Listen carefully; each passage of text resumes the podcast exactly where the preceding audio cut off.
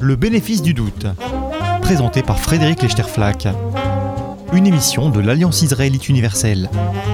Bonjour à tous, bienvenue au bénéfice du doute. Aujourd'hui, c'est la deuxième partie de notre émission sur Enseigner la France avec Ayam Suro. Et nous poursuivons donc en votre compagnie, Ayam Suro, directrice de l'association Pierre Claver, notre discussion entamée la semaine dernière sur l'intégration culturelle des demandeurs d'asile.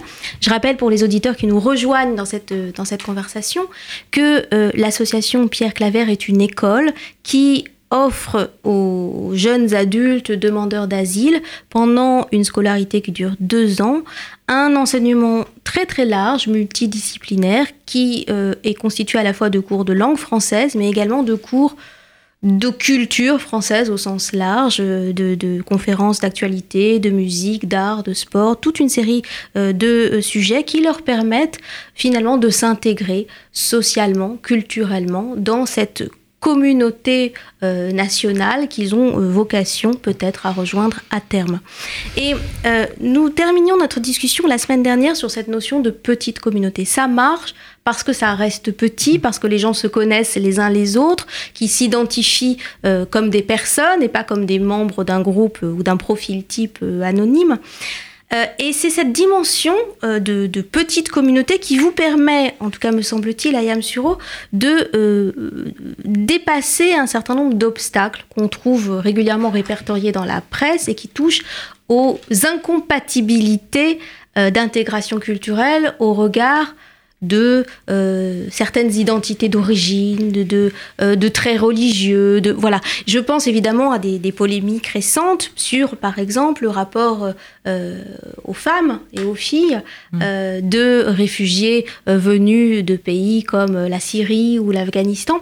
Est-ce que ces, ces problèmes-là, ou je pense évidemment à un autre sujet difficile, le rapport à la question homosexuelle, euh, un autre sujet difficile, évidemment, je, vous les offre tous d'un coup pour ouvrir cette, deuxième partie d'émission, euh, l'antisémitisme réel ou supposé de ces demandeurs d'asile. Comment on fait pour euh, traiter ces sujets? Il y a une méthode qui nous, vient d'Allemagne euh, et qui est extrêmement troublante, qui consiste finalement à, à préparer des kits d'instruction euh, à faire des petits dépliants, des petits livrets pour dire aux, réfugiés, voilà, chez nous, on fait pas comme ça.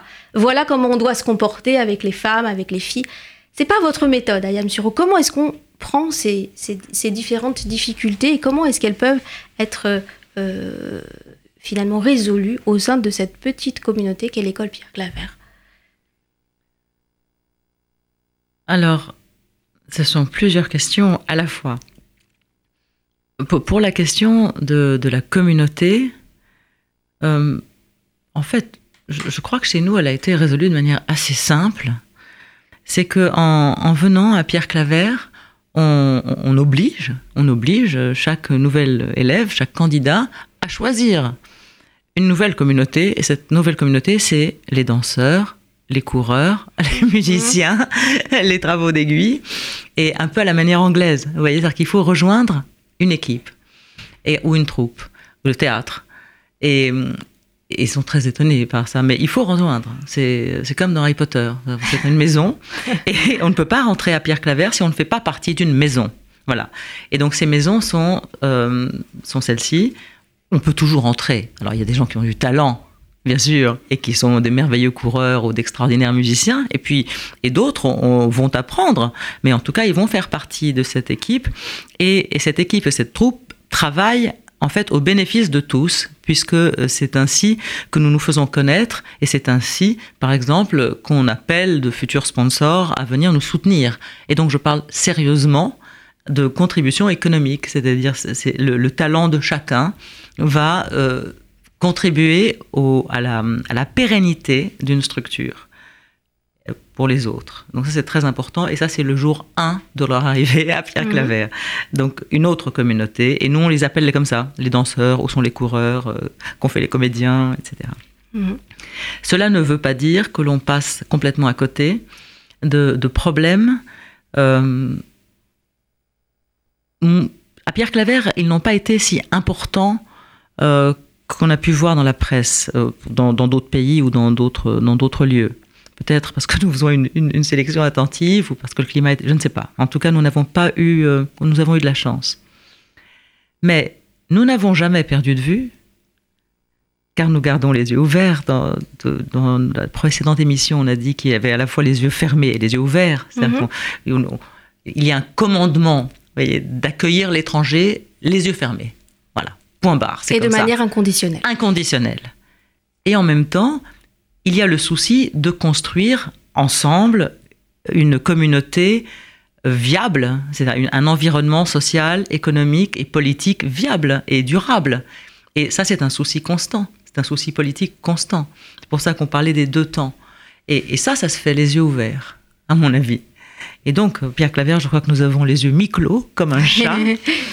C'est-à-dire qu'on on essaye d'espérer, n'est-ce pas, en tout homme, et, d'être commandé par, sa présence. Et en même temps, euh, certaines choses nous paraissent inadmissibles. Et en fait, je crois qu'elles ne nous paraissent pas inadmissibles parce que nous sommes en France. Elles nous paraissent inadmissibles parce que nous sommes hommes. Et je crois que jamais nous n'avons prononcé devant personne qui se serait mal conduit, or c'est arrivé, avec une femme en prononçant un propos blessant, un propos antisémite, euh, un propos homophobe, je crois que personne n'a jamais dit en France, on ne dit pas ça, comme si on pouvait le dire ailleurs. Mhm. Quelle horreur On ne dit pas ça du tout. Non, on ne pense pas ça, et je vais te dire pourquoi. Du, moment qu'on est homme. Et en fait, je, je suis presque sûre maintenant, après dix ans de travail, que notre attitude est celle qui est la plus digne. Parce qu'à aucun moment nous estimons que ces personnes issues de cultures différentes, n'est-ce pas, auraient une toute autre appréciation de la blessure, de l'indélicatesse, de l'inéquité euh, et de la stupidité qu'il y a y aurait dans des propos ou des actes. Je ne crois pas que ce soit une question de culture. Aucun de nous ne le croit, et eux non plus ne le croient pas. C'est un pari sur l'universalité de ces valeurs qui aurait pour vous, et en tout cas c'est ce que vous prouve votre pratique quotidienne, la force d'une évidence. Euh, ce, qui est, ce qui est assez troublant en vous entendant, et, finalement euh, assez enthousiasmant aussi en vous entendant, Ayam Suro, c'est que euh, on compare finalement votre expérience avec ce débat qui ne trouve pas de solution pour l'instant à l'école. Comment est-ce qu'on enseigne les valeurs de la République à l'école? Il y a tellement d'incivilité, il y a tellement de provocation. Euh, on se souvient évidemment que cette réflexion, elle a été euh, finalement euh, mise sur le devant de la scène médiatique au lendemain de, des attentats de, Charlie Hebdo et, et, et, de l'hypercachère. Comment on fait avec des élèves qui euh, sont dans la provocation ou dans le refus des valeurs de la République? Comment est-ce qu'on retransmet les valeurs de la République? J'ai le sentiment en vous entendant que la manière dont vous procédez, en pariant sur des évidences, en, pariant sur euh, des universalités partagées par une certaine manière de se comporter les uns avec les autres, pourrait nourrir finalement cette démarche à l'école. Est-ce que finalement vous n'avez pas l'impression que votre école de jeunes adultes demandeurs d'asile et l'école de jeunes futurs citoyens de la République française, l'école de la République, finalement poursuivent le même, le même objectif. Qu'est-ce que c'est qu'intégrer dans le pacte républicain et comment vous vous y prenez alors? Je crois de, depuis quelques années, euh, j'entends de plus en plus de comparaisons entre l'intégration des réfugiés et euh, chose qui serait considérée comme un échec de l'intégration euh, de jeunes Français. De plus en plus.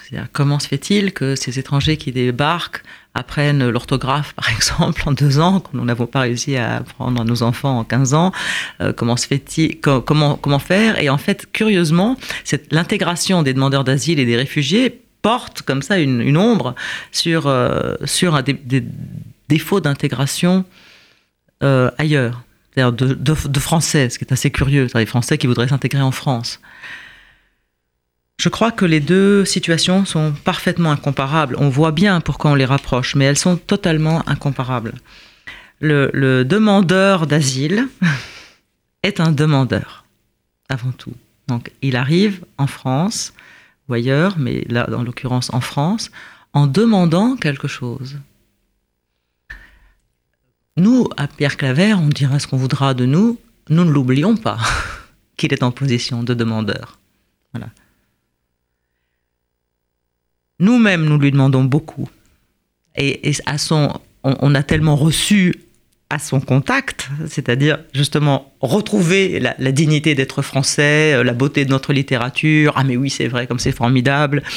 Euh, le sens même, par exemple, de, de l'histoire, on y reviendra parce que je sais que, que, que vous voulez en parler. Mais c'est absolument incomparable avec le rejet des valeurs de la République de personnes qui sont nées à l'intérieur et qui imaginent qu'ils ont une raison de la rejeter, parce qu'elle leur a rien apporté, parce qu'ils se sentent exclus, ou je ne sais pas quoi. Ça n'a rien à voir. C'est deux situations parfaitement incomparables. Prenons l'histoire, l'histoire de France, puisqu'elle a été euh, extrêmement discutée ces derniers temps. Notre cours d'histoire, qui est un des cours les plus importants de Claver, n'est pas tant un, un cours de contenu, tout comme Claver en soi, c'est un cours qui va de la préhistoire au temps contemporain, mais qui n'a pas pour objet de transmettre les informations nécessaires. Pas du tout. Il a pour objet, je crois, c'est pas moi qui le fais, euh, il a, mais j'ai assisté beaucoup, il a pour objet de transmettre à des personnes dont la plupart sont issues de pays de violence, de brutalité, d'inéquité, de mensonges, de corruption, sinon ils ne seraient pas chez nous. Quand on ne l'oublie pas. Et qui donc ont euh, généralement une, instruction en histoire et une éducation historique, une culture générale, tout à fait particulière. Ils ont en fait été très peu exposés à quelque chose qui est notre pain quotidien en France, le doute. Le doute. Et je pense que François Sureau, qui, fait ce cours d'histoire, ce qu'il leur montre, c'est comment les Français ressentent l'histoire comme une perpétuelle interrogation. Et comme une occasion de s'étriper les uns avec les autres en permanence. Absolument. et c'est formidable. Oui. Et de ne pas être d'accord. Et, de, et, d'ailleurs, par exemple, le roman national, de le reconnaître comme tel. Les images d'Épinal, euh, les. Euh, de, de, ricaner, mais de tout le, monde, tout le monde. Ah, Saint-Louis rendant la justice sous son chêne, euh, Jeanne d'Arc sous son bûcher, les phrases, on a brûlé une sainte, Louis XIV, Colbert, etc. Ces images-là, on les a. Nous ne sommes pas dupes, il faut pas prendre les gens pour des idiots, mais on, les a, ces images, et on les transmet et on, on réfléchit sur de nouvelles images que nous, que nous formons sans cesse, de nouveaux romans nationaux que nous formons. L'absence de roman national, l'absence absolument impossible d'un roman national me paraît être le, nouveau roman. Vous voyez, c'est notre nouveau roman, c'est de croire qu'on peut faire de l'histoire euh, sans dessiner un portrait idéal. En, même temps, dans, votre réponse sur la transmission du doute, du questionnement, de l'esprit critique, je, trouve une nouvelle occasion finalement à prolonger, mm. malgré votre, votre refus de, la valider, ma comparaison sur le problème plus spécifique de l'enseignement ou de l'instruction civique. Euh, c'est le maillon faible de la transmission à l'école de la République. On ne sait pas enseigner l'instruction civique. C'est la matière qui plaît le moins aux, enfants et c'est la matière qui est enseignée avec, je dirais, le plus d'extériorité. Comme s'il s'agissait finalement de présenter un système politique. Voilà comment ça se passe en France, les élections, comment ça marche. Vous devez valider ces différentes connaissances, mais c'est pas vécu de l'intérieur et on n'a pas l'habitude de former euh, des, jeunes citoyens qui seront des futurs contributeurs, qui considéreront pas qu'ils ont droit à la sécurité sociale, mais que finalement c'est quelque chose qu'on a en, partage et auquel on doit contribuer. Euh, c'est ce que vous faites, vous, quand même. Oui, il me semble. Vous, vous apprenez à contribuer en, ouvrant finalement cet espace de partage et de contribution. Vous disiez un peu plus tôt que l'école était comme une, une petite France finalement, comme, une comme un laboratoire de la France avant d'entrer dans le grand bain. Oui, c'est en effet un petit laboratoire de la France avant d'entrer dans le grand bain, et donc qui permet de voir en fait euh, quelle construction précieuse euh, collective euh, est en œuvre en France. Euh, tous ces réfugiés reçoivent, par exemple, euh, euh, l'allocation temporaire d'attente, un logement social, la CAF, je ne sais quoi, énormément de choses, dans un système extrêmement compliqué d'aide sociale. Il est impératif de leur, de leur, de leur expliquer son fonctionnement, de, de leur expliquer qui sont aujourd'hui les bénéficiaires d'un système dont ils vont bientôt aussi être les acteurs, puisqu'ils vont travailler et, euh, et cotiser et euh, travailler longtemps, peut-être pour la retraite de, Français qu'ils ne connaissent pas, mais qui ont payé alors, pour mm. eux à leur arrivée. Ça, c'est un système d'une dignité inouïe. Et je vous assure que quand on l'explique, les personnes à qui on l'explique sont comme soulagées. D'abord soulagées de comprendre ce miracle européen et français, de comprendre comment il marche, et soulagé aussi de ne pas être ces, pauvres chatons à qui on donne un bol de lait à leur arrivée, mais des hommes. Des hommes qui, vont entrer dans ce projet commun, le porter euh, avec tout le monde, et c'est très important. Et ce que je vous, ce que j'appelle une, une, épreuve transformatrice, c'est-à-dire que je trouve que l'arrivée de ces étrangers, l'arrivée de ces vagues de réfugiés, etc., c'est une catastrophe, certes. Mais il y a une manière de, de le considérer la chose, c'est de voir justement en quoi le, fait d'avoir à leur expliquer, expliquer cela nous, nous fait, nous, nous rendre compte que ça faisait longtemps qu'on ne l'avait pas expliqué. Ça fait longtemps qu'on n'en avait pas parlé, en fait, des sous-bassements de ce pacte. Est-ce qu'on en parle à nos enfants? Est-ce qu'on en parle à nos élèves? Euh, Chaque fois que l'on dit... Mais, très peu, en réalité. Et on n'en parle presque pas à l'école. Mais bien sûr, il, mais il faut. Et je pense que c'est ça qui est transformateur. L'arrivée de tant d'étrangers, nous a rendu conscients que nous étions devenus étrangers à nous-mêmes. Voilà. Je crois que c'est ça. Et la plupart du temps, quand les, quand les, vous savez, quand les, les personnes s'énervent euh, contre réfugiés qui, par exemple, euh, s'indignent de n'avoir pas reçu à temps euh, je ne sais quelle aide sociale. Oh ouais, je explique, enfin, tu te rends compte, tu n'as pas honte de t'indigner comme ça, c'est formidable, etc. Et il y a toujours un volontaire pour dire, mais bah, tu sais, il est comme les Français. Il voit pas comment ça marche. Il est comme les Français. Et euh, c'est terrible. Oui, il faut qu'on recommence à, parler de, notre beau système. Oui, c'est là où je voyais quand même un effet retour finalement hein, de cette. C'est ça que j'appelle l'épreuve transformatrice. Ouais, ouais. Vous voyez, bénéfique. Ouais. Ouais, un effet retour sur notre sentiment d'évidence par rapport à, nos systèmes, qui, est aussi une occasion de, renouer le pacte républicain les uns avec les autres.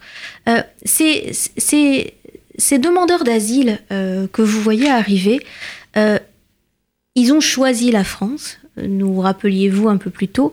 ce n'est pas le cas de beaucoup de ces migrants, réfugiés. Mmh qu'on sait sur les routes de l'Europe, euh, dont on sait qu'ils traversent chaque jour, euh, qui tentent de traverser la Méditerranée, c'est pas toujours la France qui choisissent. Comment vous avez l'impression que c'est infléchi l'image de la France ces dernières années? Euh, il y a quelque chose qu'on a du mal à comprendre en tant que Français, c'est pourquoi ces gens préfèrent tellement, tellement l'Angleterre ou l'Allemagne, mais parfois au risque de leur vie, alors que, je dis pas qu'on on est d'accord de les accueillir, c'est pas du tout le cas. Euh, on est extrêmement ambivalent sur ce sujet, mais enfin, il pourrait y avoir une possibilité d'asile en France. C'est pas le pays, le choix numéro un des demandeurs d'asile. Comment, comment a évolué cette image de la France? Je pense que euh, ça, a été euh,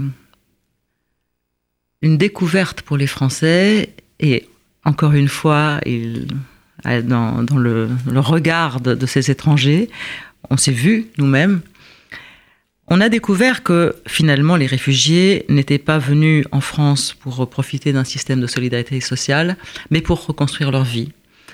Et que la France a un système d'assistance obligatoire euh, extrêmement figé et qui empêche beaucoup d'entre eux de reconstruire leur vie, et de travailler le plus rapidement possible comme ils l'entendent.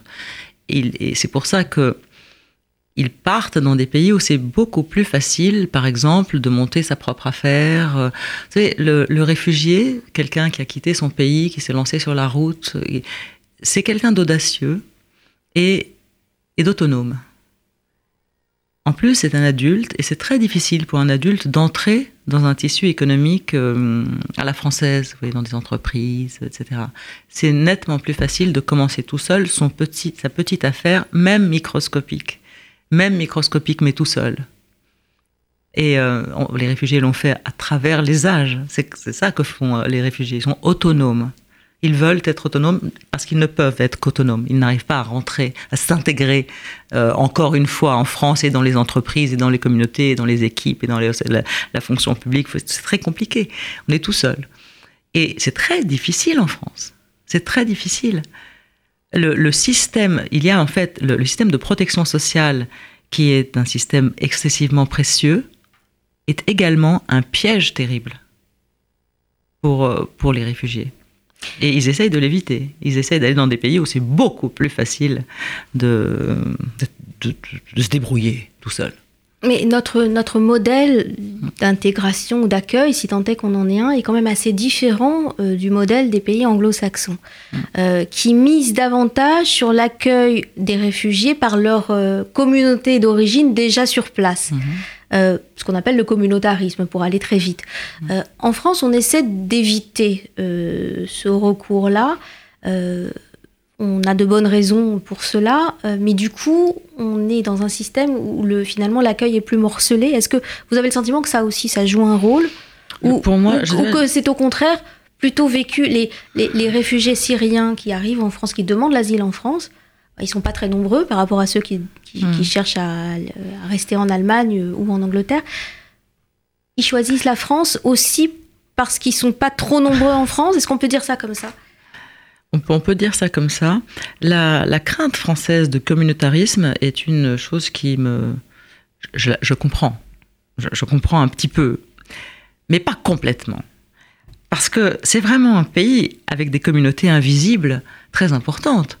Euh, la communauté de tous ceux qui ont fait HSC, euh, la communauté de, vous voyez, la communauté de ceux qui jouent au bridge, la communauté de ceux, qui euh, habitent telle ou telle ville. Vous voyez, des communautés ne sont pas forcément ethniques.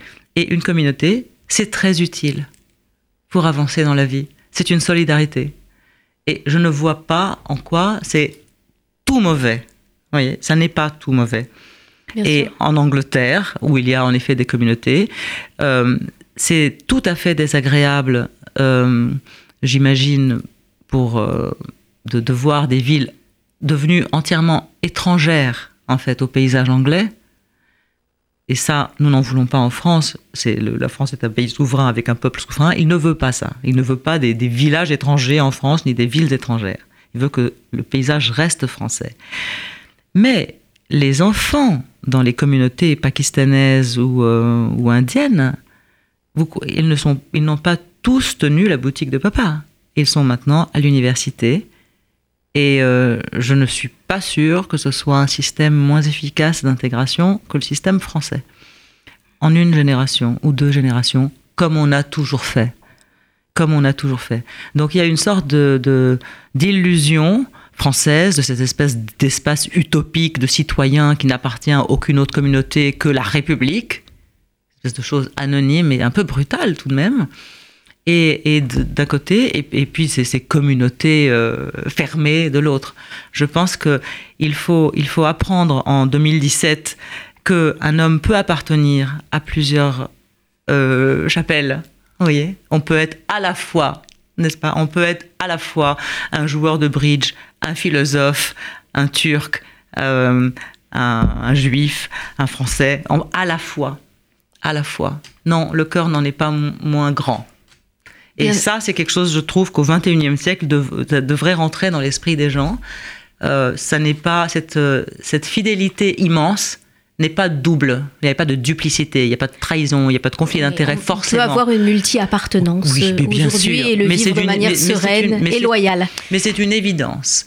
Et, et ce que ça me paraît reposer surtout, parce que moi je ne suis pas multiculturaliste, vous voyez, on, on écrase tout et on transforme la France en grand supermarché des cultures. Pas du tout. Je pense au contraire qu'en fait la France est assez forte pour le supporter. Sans jalousie, sans crainte, sans peur. C'est ça que je pense. Et c'est ça que l'on fait à Pierre Claver, c'est qu'on se montre assez fort dans nos convictions à nous pour supporter, euh, vous voyez, tous ces, ces, vents frais qui nous arrivent de, droite, de gauche, d'ailleurs, ces voix différentes, ces accents, ces visages. On se trouve, nous, assez forts et assez français, éternellement français, pour les absorber tous.